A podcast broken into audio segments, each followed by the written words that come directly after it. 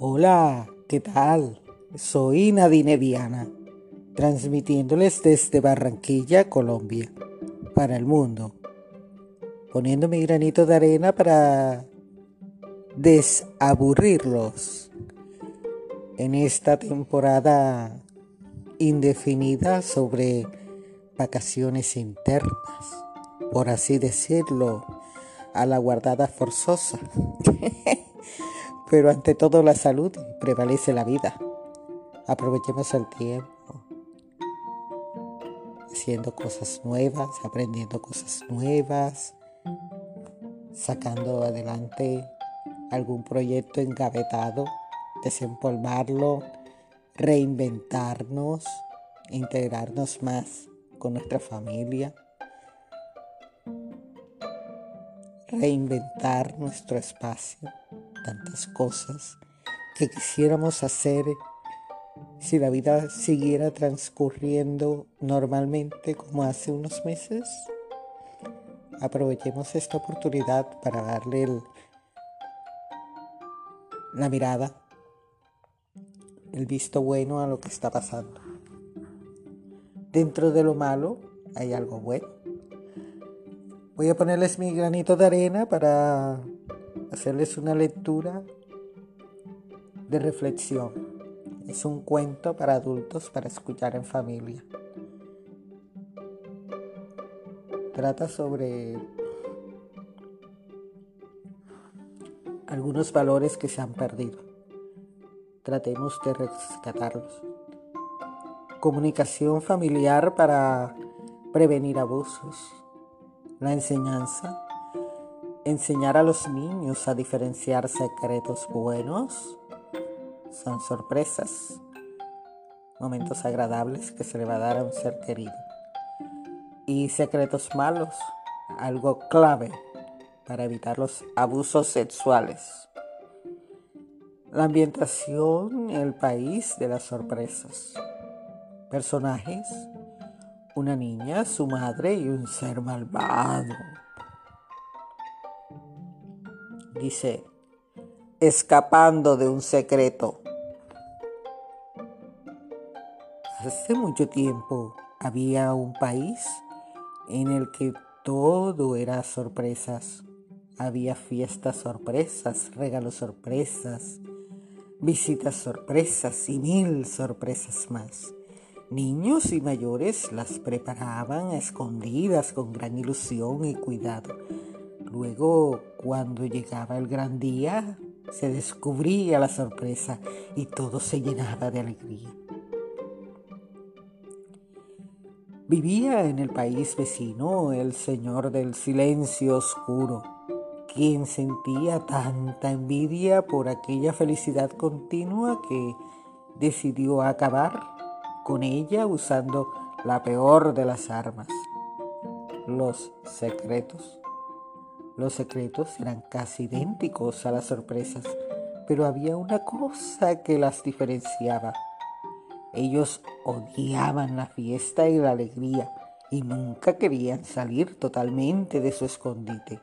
Viajaban escondidos, siempre de una persona a otra, colándose en sus corazones y usando mil trucos para no ser descubiertos. De todo ello, su truco favorito era el miedo, haciendo creer que pues, pasarían cosas terribles si se llegara a descubrir el secreto. Pero en todo lo demás, el parecido con las sorpresas era tan grande que el malvado pensó que nadie llegaría a diferenciarlos.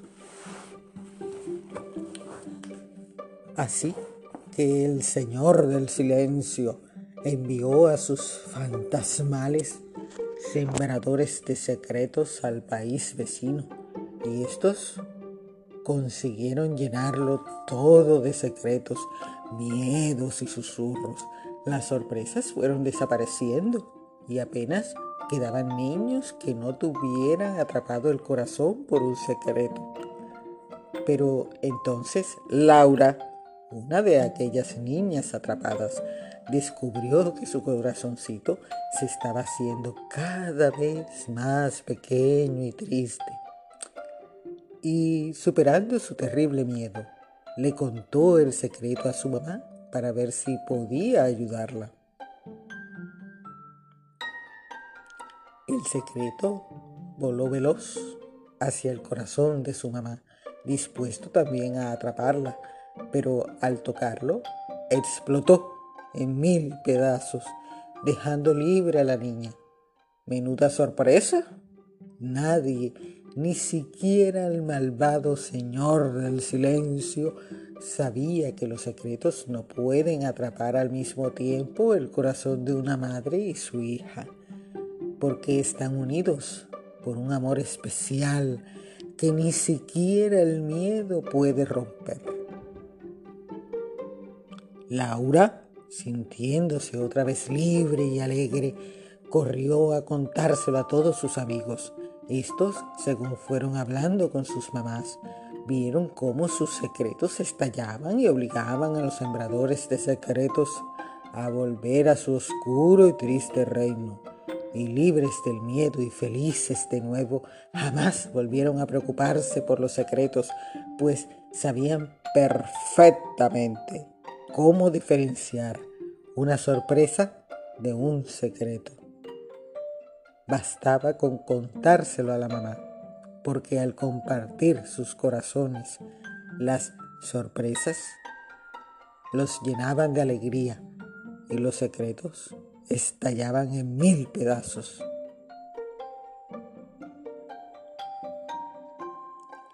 ¿Te ha gustado el cuento?